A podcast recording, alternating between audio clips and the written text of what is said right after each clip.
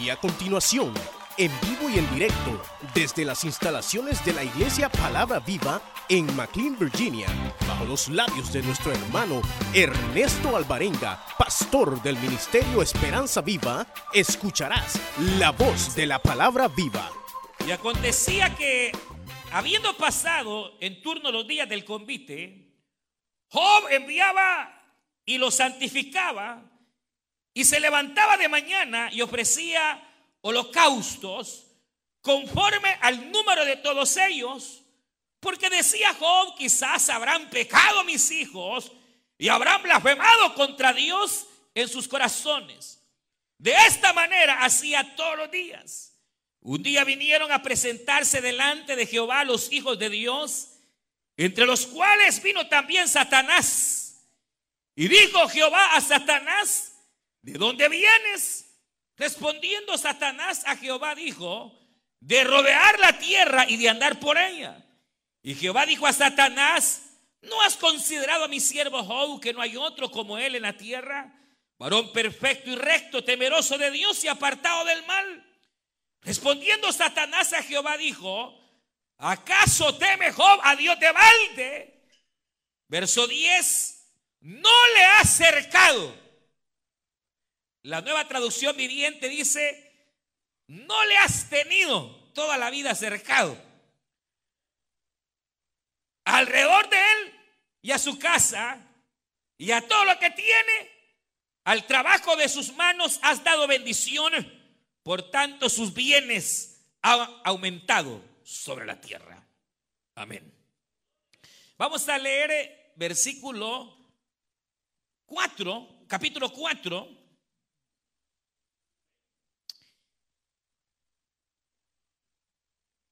capítulo 4, verso 1. Entonces respondió Elifaz, temanita, y dijo, si probáremos a hablarte, te será molesto. Pero ¿quién podrá detener las palabras? Y aquí tú enseñabas a muchos y fortalecías las manos débiles. Al que tropezaba, enderezaban tus palabras y esforzabas las rodillas que decaían. Amén. Capítulo 29. Hoy sí está leyendo, ¿verdad? En la casa, Naida. Capítulo 29.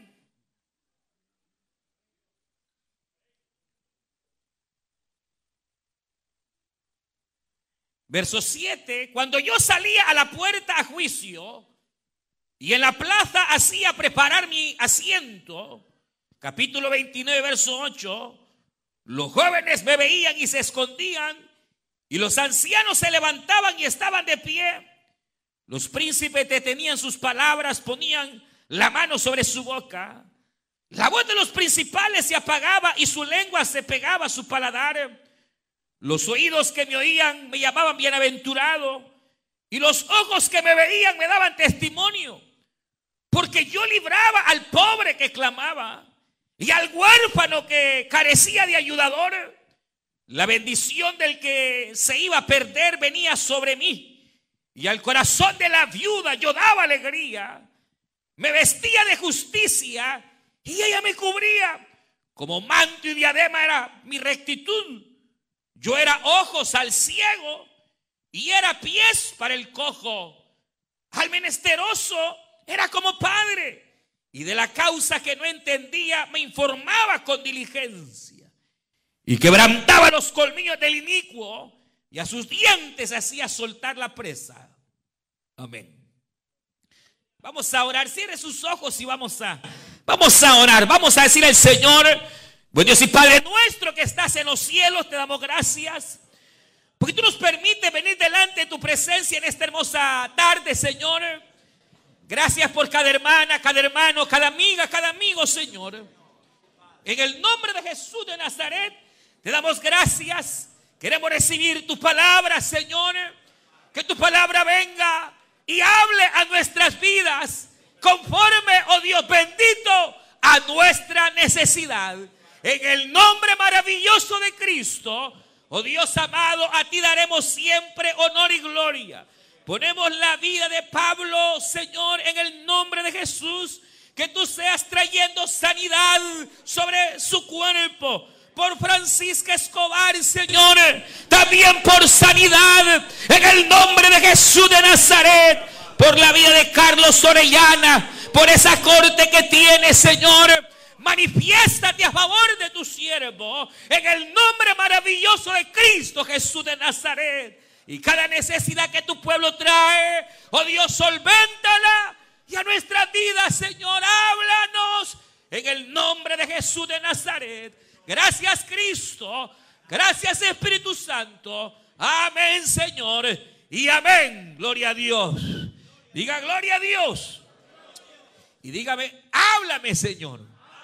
Háblame, oh Dios, esta tarde. Yo sé que a ese hemos venido, hermanos, a que Dios nos hable. Pueden tomar su asiento. Y esta, esta, esta tarde hemos leído varios versículos de este libro, eh, que es uno de los libros eh, poéticos dentro de la escritura, y que para la mayoría de aquellos que conocen un poquito más de lo que es este maravilloso libro del Señor, la Biblia, consideran como el primer escrito que se haya encontrado que habla de Dios. De hecho, que Job se considera que pudo haber sido eh, más o menos contemporáneo de Abraham, es decir, de los patriarcas, de los primeros patriarcas, y que en alguna manera es un escrito que demuestra un enfoque realmente precioso de lo que es la relación entre Dios, el hombre, el pecado, la existencia del mal, la existencia del bien. Y de hecho creo que la mayoría de los que estamos aquí conocemos a fondo eh, este escrito. Sabemos la historia, sabemos que se trata de un hombre que era realmente bendecido en todas las áreas de su vida. Un hombre que temía al Señor y que Dios le había prosperado, pero que, hermanos, comienza de la noche a la mañana a enfrentar una serie de adversidades. Ahora, esta, esta tarde yo no quiero eh, enfocarme precisamente en las adversidades de Job o en la manera en que él fue fiel al Señor, que es lo que casi siempre uno hace referencia, sino que quiero, hermanos, eh, que nos enfoquemos básicamente en qué pudo, hermanas, hermanos y amigos, qué pudo lograr, sería, qué fue lo que logró que este hombre llamado Job tuviera una virtud muy especial y es que la Biblia señala que él estaba cercado por Dios. Dios había puesto cerca, había puesto muro sobre Job, su familia y sus hijos. A tal grado que el mal no podía tocarlo. Satanás no podía tocarlo. El mal no podía llegar. Hermanos, delante de, su vida o su familia porque él estaba cercado, había un cerco, un muro espiritual que impedía que el mal entrara.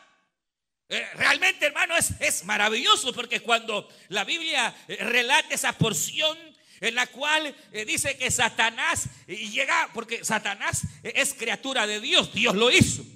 Y, aunque Satanás pecó y se convirtió en ese ser perverso, él tiene ciertos derechos todavía porque los dones que Dios da son irrevocables. Entonces a Satanás Dios le dio varios dones, de los, de los cuales era poder presentarse delante de Dios y hasta el día de hoy Él llega y se presenta ante la presencia de Dios.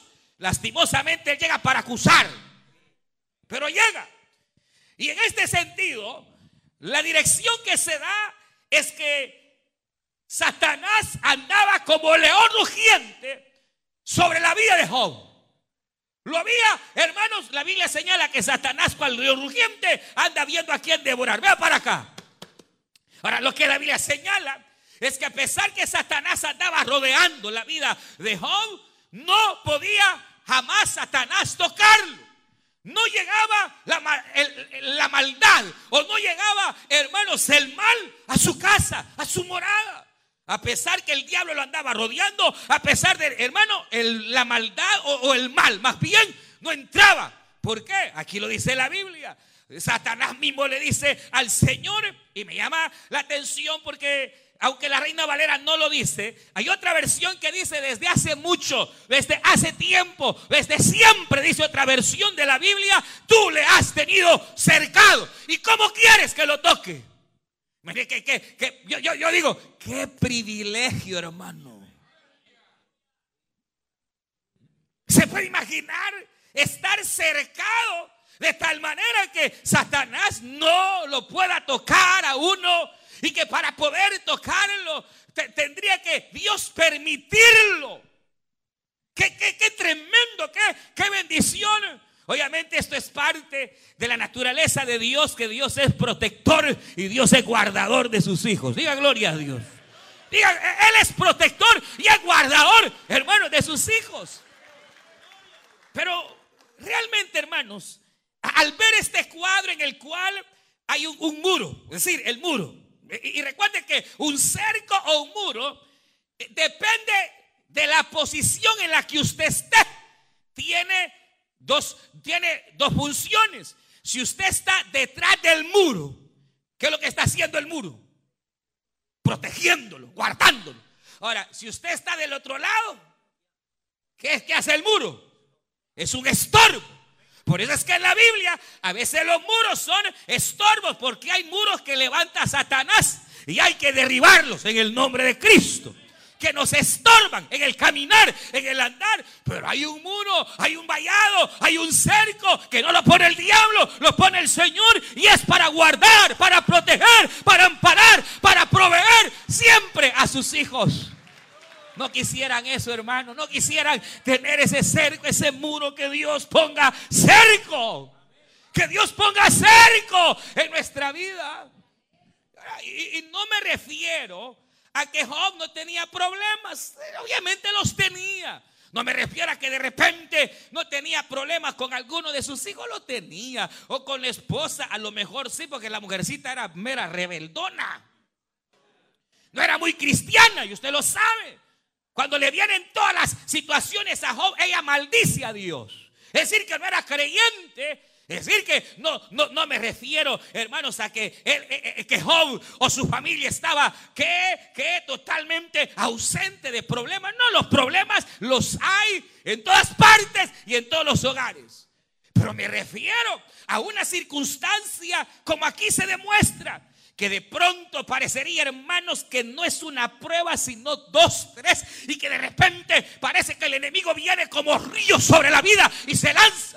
En donde de repente, hermano, todo comienza a salirle mal a uno. Se enferma, eh, eh, hermano, se le arruina el carro, lo echan del trabajo, le entra la enfermedad, el hijo se le vuelve rebelde, la cipota se le ha ido de la casa. Y empieza una serie de circunstancias de adversidad tras adversidad o de repente situaciones en las cuales apenas medio ha salido uno de la prueba y, y saca el pie de la prueba y el siguiente pie ya está en otra situación difícil.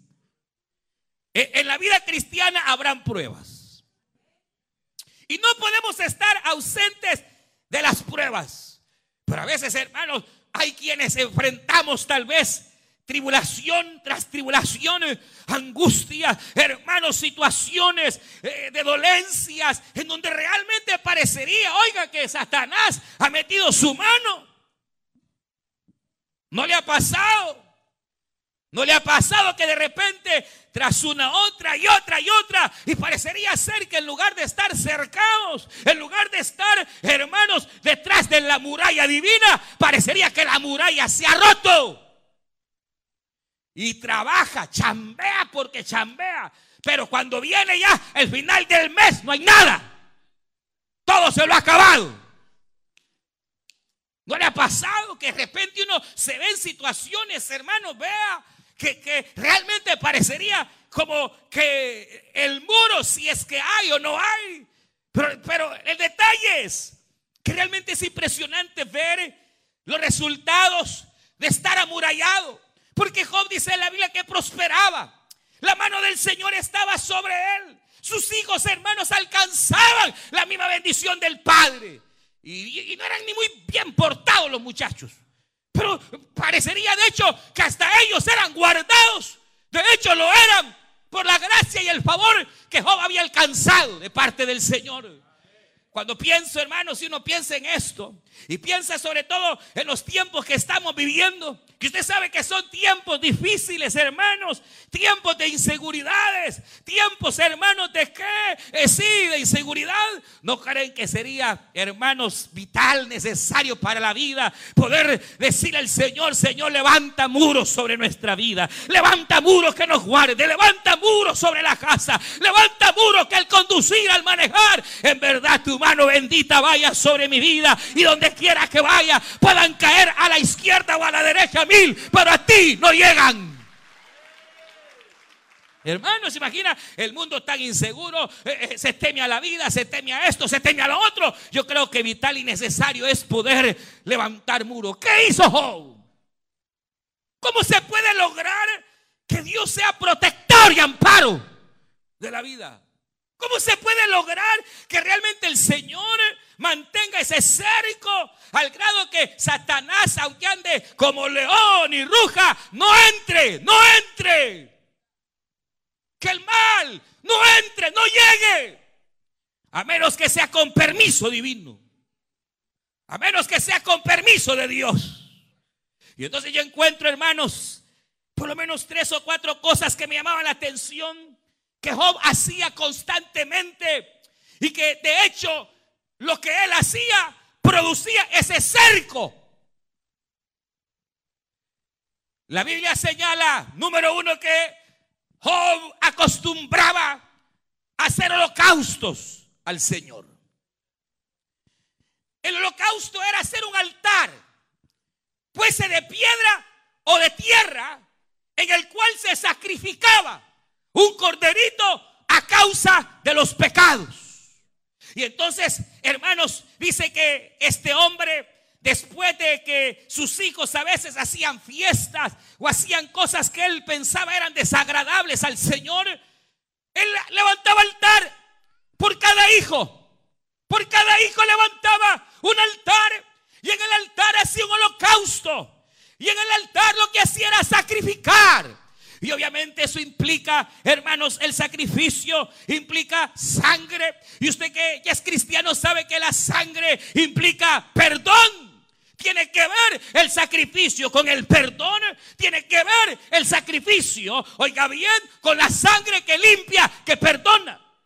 Pero también el altar, y aquí va quizás el detalle, no solo implicaba sacrificio para perdón de pecados, sino que también el altar hermanos, casi siempre simbolizaba la muerte al yo.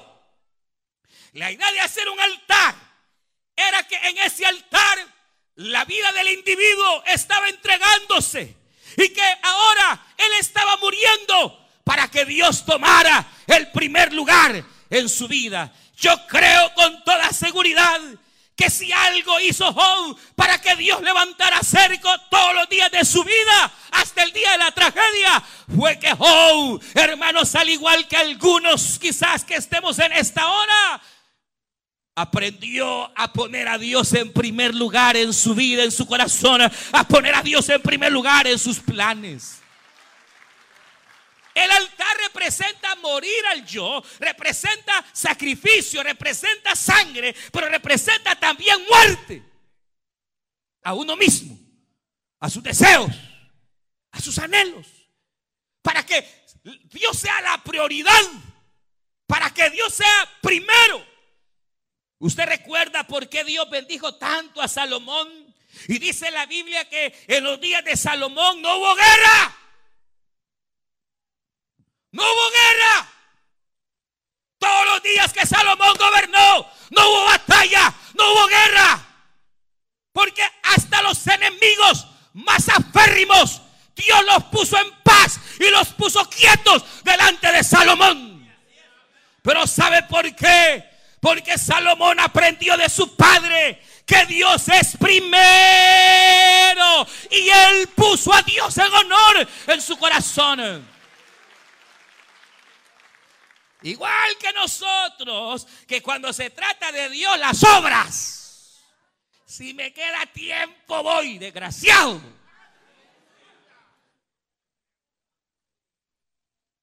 Si puedo, llego. Pero si fuera de ganar dólares, va corriendo.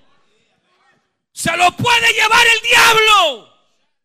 Porque a veces uno, sin darse cuenta, comienza a cambiar las prioridades.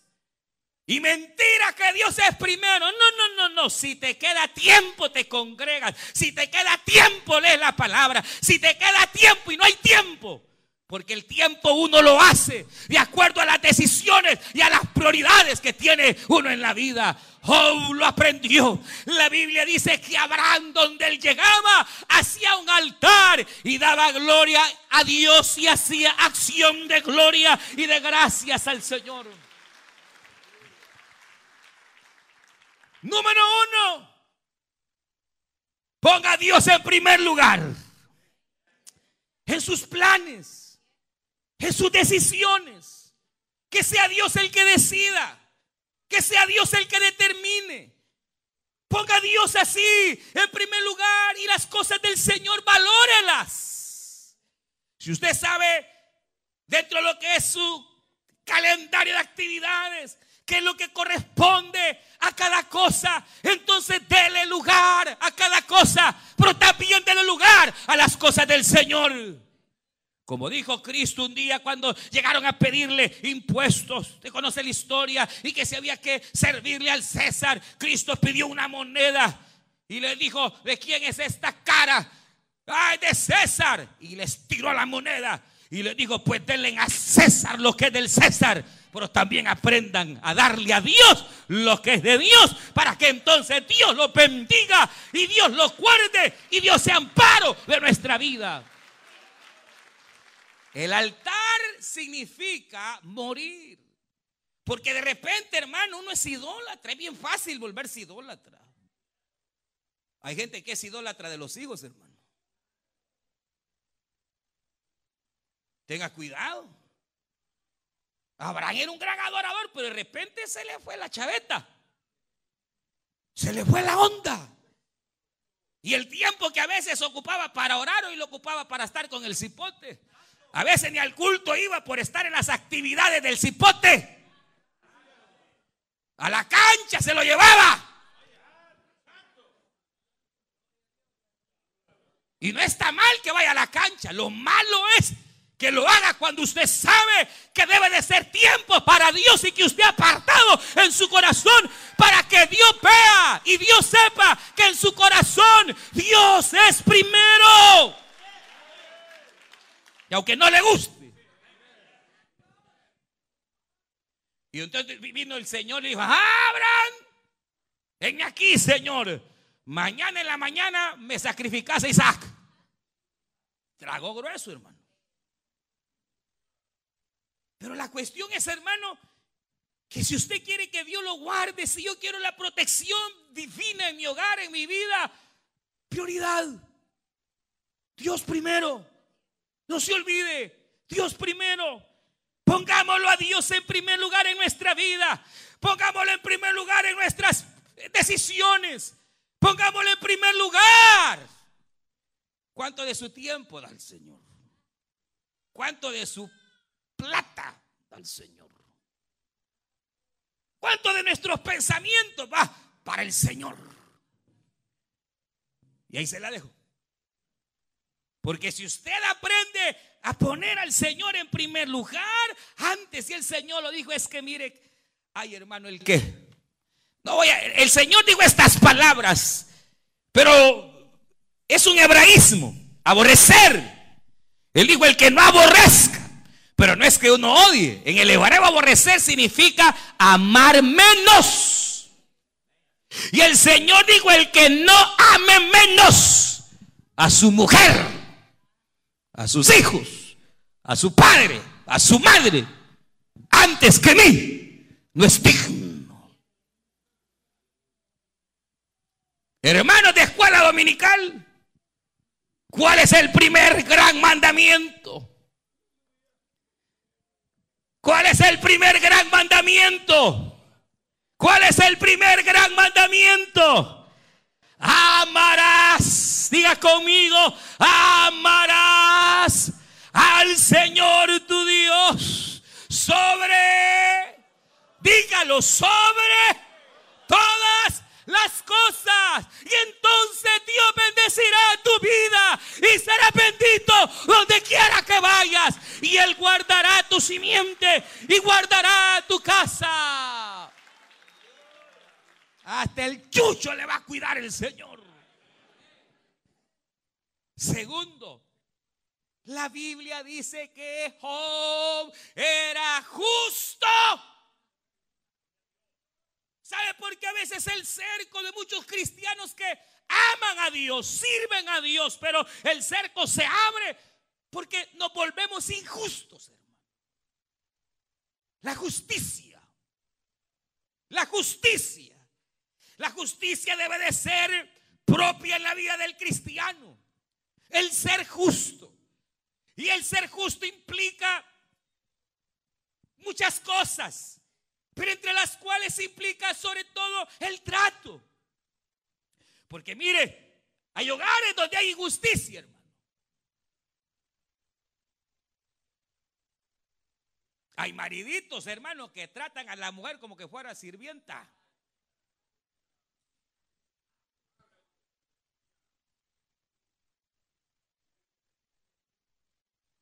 Eso es injusto. Y ni le paga siquiera. 20 pesos le da para la semana y quiere que le tenga carne, pescado, sin vergüenza.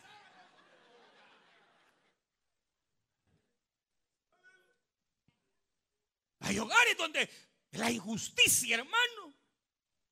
Hay maridos que tienen a la mujer trabajando y la pobre mujer ahí ni huele el pobre cheque porque a saber que lo hace.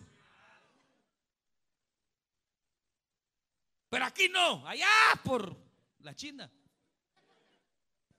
A veces uno, hermano, va cometiendo injusticia. Hay mujeres injustas también. Ahí ve el pobre marido bien de madrugada y roncando. Pudiendo levantarse, hacerle un par de tortillitas o algo, hay que searte lo que sea. Injusto. A veces permitimos la injusticia. Job dice en la Biblia que hermano levantaba un altar para cada hijo. Y a veces uno de padre es injusto. Porque hay un hijo hermano que le compra de todo y al otro nada. El otro, todo lo, todo lo que era del otro lo va restrenando el pobre cipote. ¿Y usted cree que no se da cuenta? Somos tan desgraciados. Véame aquí, pues. Que a veces, hermano, le tenemos preferencia al niño porque es niño y despreciamos a la niña porque es niña. No, yo conozco hombres así. Que cuando están esperando el primer hijo y dice, es hembrita, hasta diarrea les da, hermano. Eso es injusto. Porque Dios nos ha hecho iguales. Y Dios ama a aquel que hace justicia. La Biblia dice, bienaventurado aquel que tiene sed de justicia y ama la justicia y busca tratar con justicia a todos. Mire, hay personas aquí, aquí no, no sé, pero que Dios lo sabe decir, tienen su compañía, pero a la hora de pagar, hermano, se pierden. O debiendo de pagar lo justo, son mañosos. Ah, pero aquí cantan y aquí, eh, eh, hermano, tenga cuidado. Si algo favorece para que Dios levante cerco, es que tú seas justo, justo. Y si eres dueño de compañía, pagues lo justo. Y, trates con justicia a tu cónyuge. Y seas justo con todos tus hijos. Uno no puede tener preferencia en su corazón. No debe de haber. Ah, es que esta es mi hija favorita. Tenga cuidado. Peor aún. Peor aún. Cuando dejó ya una familia por allá, ya ni se acuerda.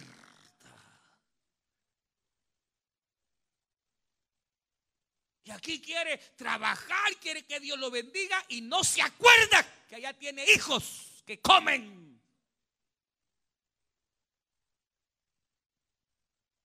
No le gustó, ¿verdad?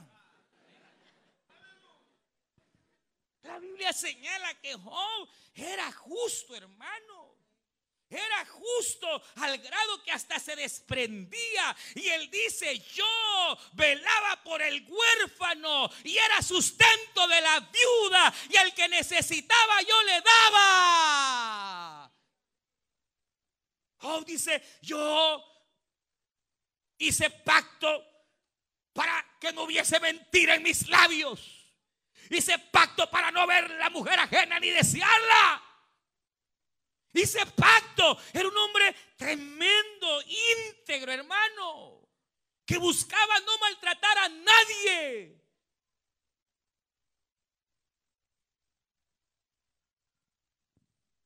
Dice el libro de Miqueas capítulo número 6. hombres y mujeres, ¿acaso no os acordáis os hacéis los locos. ¿Qué cosa pide Jehová del cristiano? ¿Qué cosa pide Jehová del creyente? ¿Qué cosa pide Jehová? Sino que hagáis justicia y que tratéis con misericordia a tu prójimo. Justicia, equidad. Hay padres, hermanos, que nunca le han pedido perdón a sus hijos. Porque tal vez cuando eran impíos, hermanos, los maltrataban o quizás todavía. Pero el orgullo a veces a uno le impide vivir, practicar justicia. Pero Job lo tenía. Job, hermanos, era un hombre justo, trataba con justicia, con equidad. Y mire, y eso que no le llevaba fácil, porque usted ya le dije, la mujer de Job era impía, hermano. No era, no era fácil. Pero Job muchas veces callaba y se quedaba mejor callado, esperando en el Señor. Vino la gran prueba, aquella mujer como que se desaparece. Porque la mujer se perdió. Lo abandona.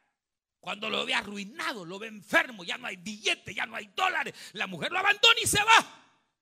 Y cuando Dios restituye a Job, y Dios le devuelve porque después de la prueba el Señor restituyó, aleluya, a Job y su estado final fue mejor que el primero.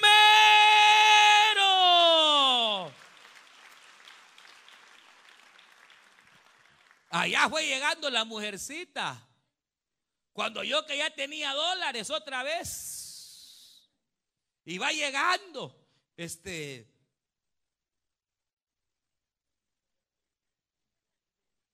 No dice la Biblia. Lo único que dice la Biblia es que al final ya estaba con él otra vez la mujercita. ¿Y sabe qué hizo Job? Recibirla. Qué misericordia, hermano. Recibirla. Y al parecer, porque uno dice, no, era otra. No, lo más seguro es que era la misma, pero cambiada. Porque el Señor tarde o temprano cumple su promesa y a su nombre entonces quiere decir que Job era un hombre que a Dios le había dado la prioridad, era un hombre que hacía justicia, daba al pobre, participaba del dar, buscaba el bien, era, era, dice, ojos para el ciego, hermano, era quien estaba al tanto de las necesidades de otros. Y toda esa justicia hacía que Dios mantuviera un muro delante de él, hermano, que el diablo no podía romper. Pero tercero, y aquí viene algo tremendo, precioso que leíamos cuando dice que uno de los amigos de Job le dice, Job, tú predicabas y enseñabas y hablabas justicia. Hermano, ¿quiere usted que Dios le bendiga y ponga cerco? Predique la palabra, sirva a Jehová, tome el arado y a su nombre.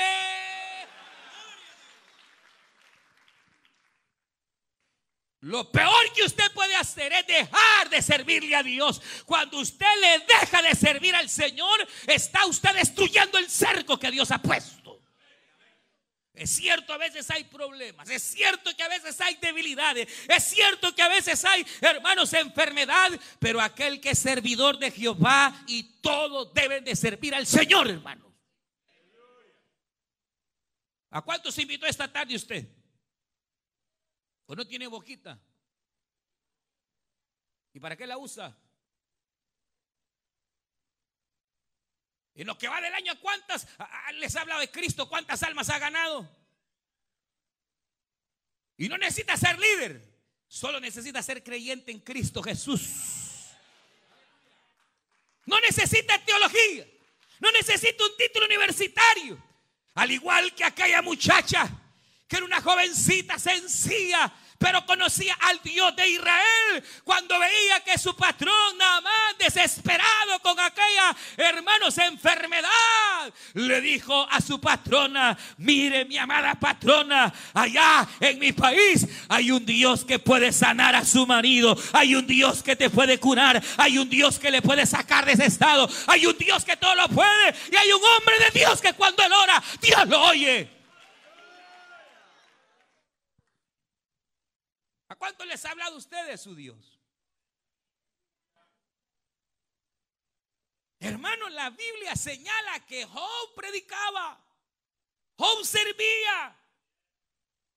Él era de, era de, aquellos que iba donde el coordinador de diáconos, aleluya. ¿En qué puedo servirle, hermano?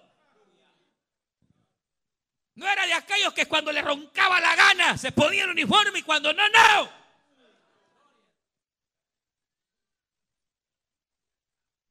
No había que andarle pagando para servir al Señor. Job servía fielmente a Dios y enseñaba la verdad de Dios. ¿Se acuerdan de David? David era un hombre que estaba cercado. El diablo no podía entrarle a David porque Dios lo guardaba a él. Pero un día dijo, no, ¿para qué ir a la guerra? ¿Para qué seguir predicando? Voy a dejar la célula. Aquí está el sector varón.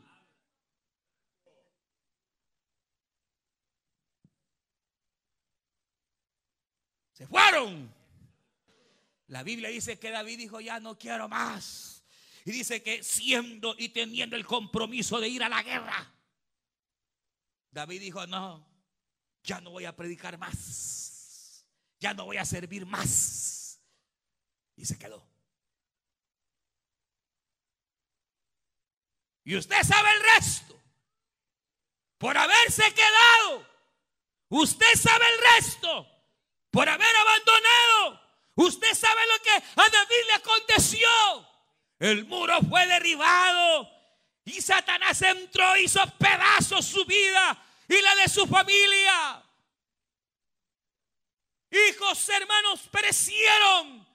Porque David olvidó cuál era su compromiso de servicio a Dios. Yo lo he comprobado. Y usted también lo sabe que cuando uno, a pesar de las dificultades y las tempestades, sigue adelante, sirviendo con la mano en el arado, cojeando a veces, pero ahí va. La mano del Señor siempre te sustentará y será tu amparo y será tu fortaleza.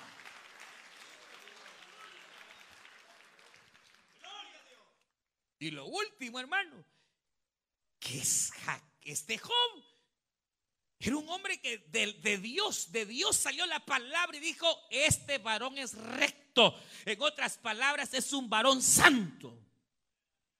Y nada puede proteger más al creyente que la santidad. Y aquí quiero tocar un detalle bien interesante, hermano. Que Job, hermanos, era un hombre recto, buscaba la rectitud. Y de hecho, no que no fallara, probablemente fallaba, pero tenía el secreto del altar en el cual había sacrificio y había sangre. Al igual que usted y yo, que sabemos que cuando fallamos tenemos un recurso maravilloso y es la sangre de Cristo que limpia de todo pecado. El hermano, no permita que el pecado vaya se abrigando en su corazón, en su alma.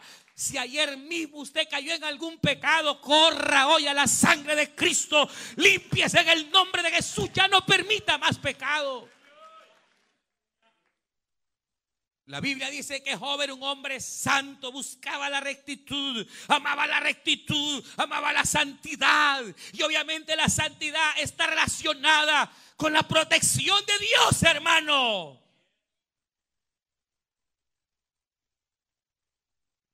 Jesucristo un día dijo estas palabras. E, e, en el Evangelio según San Juan capítulo 17 que probablemente sea una de las oraciones más hermosas que hay en la Biblia. El Señor Jesucristo está hablando de su pueblo, de sus discípulos. Y Él está diciendo, Padre, guárdalos. Guárdalos del maligno. Guárdalos del mal. Que el mal no les toque. Guárdalos. Y no solo a ellos, sino también a los que han de creer por medio de ellos. Es usted y yo. Y a su nombre. Y él dice, protégelos, guárdalos. Están en el mundo, van a tener debilidades, pero guárdalos. Y yo te ruego que tú los santifiques. Cristo sabía la relación entre la santidad y la protección.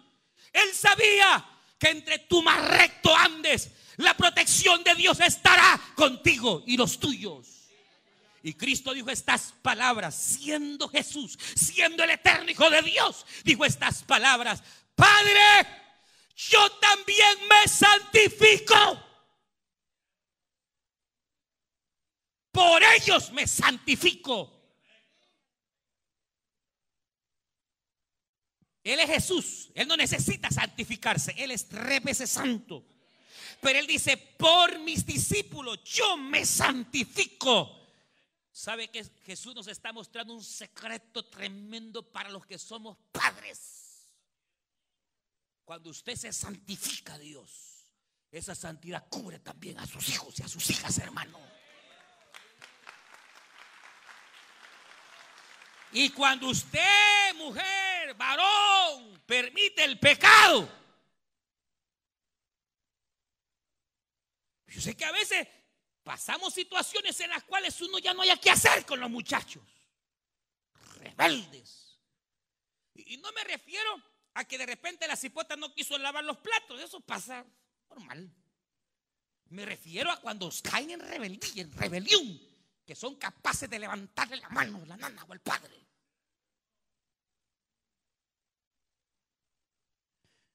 Hay madres que lloran porque ya no saben qué hacer. Porque sus hijos se han perdido en la droga. Hay padres y madres que lloran porque ya no ven respuesta. ¿Cómo hacerlo volver? Y hay un gran secreto.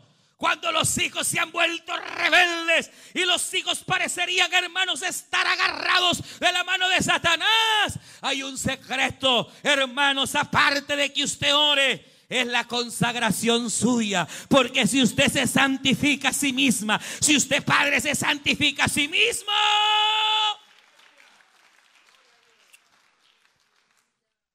menos Facebook.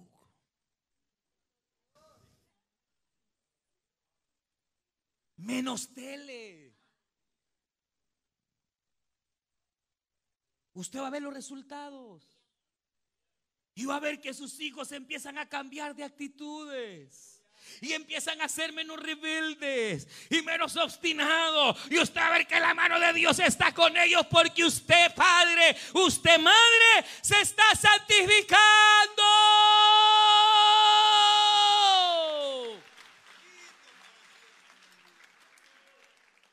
¿Sabe qué debería hacer usted? Hoy arrepiéntase usted. Hoy del paso de reconciliarse con Dios. Y deje que Dios empiece a actuar en aquellos muchachos, en aquella muchachita, en aquel hijo rebelde. Porque hay un poder en la santificación. Entre más usted se consagre, entre más usted consagre sus ojos, su corazón. Porque a veces hay cositas que nos permitimos en el corazón, hermanos. Hay cosas que a veces nos permitimos que en lugar de consagrarnos nos vuelven más mundanos. Y de repente los efectos vienen a rebotar, ¡pau! Pero Cristo dijo, hasta yo mismo, Jesús, me santifico. Porque amo a mis discípulos y sé que son débiles y por ratos andarán rebeldes, pero yo me santifico por ellos. Como usted como padre se santificará. Como usted como padre se consagrará. Como usted como madre servirá. Cuatro cosas. Consagración, santidad justicia y servicio. Cuatro cosas que hicieron que Job estuviera bien cercado. Y aunque en un momento dado él falló, por ese mal horrible que usted tiene, si usted lo tiene, y yo lo tengo, miserable orgullo, hermano.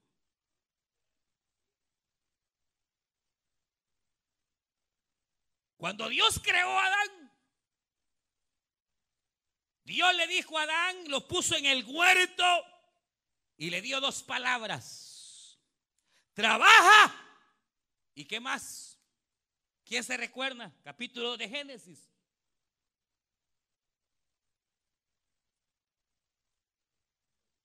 Dos cosas le dijo cuando lo puso en el huerto. Labralo. ¿Y qué más? Cuídalo. La palabra cuidarlo es la palabra chamar en hebreo, que significa ponerle cerco. Y Adán empezó a trabajar. Y trabajó en el huerto. Pero no le puso cerco. Y como no lo cercó, entró el diablo como serpientes. Si Adán cerca el huerto, no entra el diablo, hermano, y echa a perder toda la humanidad. Amado hermano, ¿por qué no? Hacemos hoy lo que Adán no hizo. Y hoy nos levantamos y ponemos cerco. ¿Por qué no empezamos a trabajar? No solo en el huerto, sino también en ver cómo están nuestros muros. Y si hay necesidad de clamar, de orar, de humillarnos, hagámoslo. Y el Señor pondrá protección. Y como dice el Salmo 27, el Señor será siempre nuestra luz, nuestra salvación. ¿De quien temeré? Jehová es la fortaleza de mi vida. ¿De quién ha de atemorizarme? Aunque un ejército se levante contra mí y aunque contra mí vengan guerras, yo no temeré, sino que en Jehová estaré confiado. Cuando mis adversarios, el maligno y mis enemigos se levantaron para comer mis carnes, ellos tropezaron y cayeron.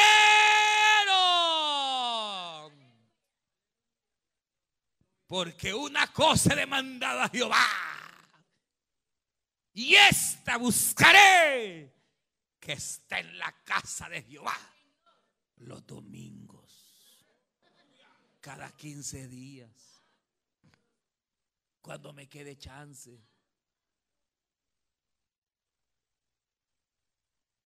Ay, cómo le irá a ir.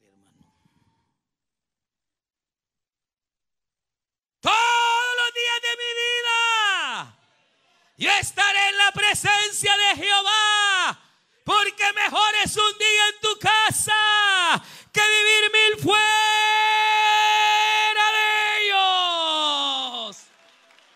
Puestos en pie, alabe a Jehová. Pónganos en pie, bendito sea el nombre de Dios esta tarde. Yo no sé cómo estará tu casa. No sé en qué condiciones estará tu hogar. Quizás has dejado de servirle a Dios y por eso las cosas se han puesto mal. O quizás has estado siendo injusto. Has estado tomando lo que no es tuyo. Codiciando lo que no debes. Quizás has abierto puertas al enemigo. Y por eso hay hasta terror nocturno en tu vida, en tu mente, en tu corazón. Quizás por eso hasta temes de ti misma. Y sientes que sombras y cosas raras y el mismo maligno se ha aventajado. Pero sabes algo y estamos en el mejor lugar. Esta es la casa de Dios. Este es el día que Jehová ha hecho.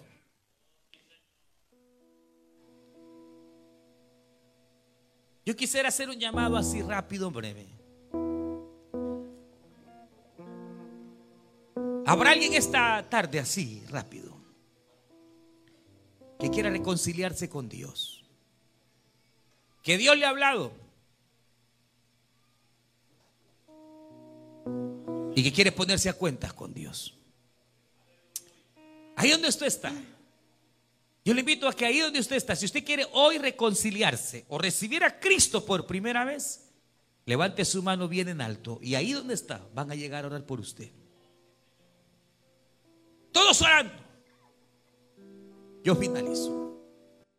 Pero si a usted Dios le ha hablado y usted sabe que lo que necesita, venga, vamos a orar. Dios bendiga esta dama que pasa. ¿Quién más? Todos orando, hermanos. ¿Quién más? Rápido, rápido. Usted escuchó el mensaje restaurador de Jesucristo desde las instalaciones de la iglesia Palabra Viva en McLean, Virginia.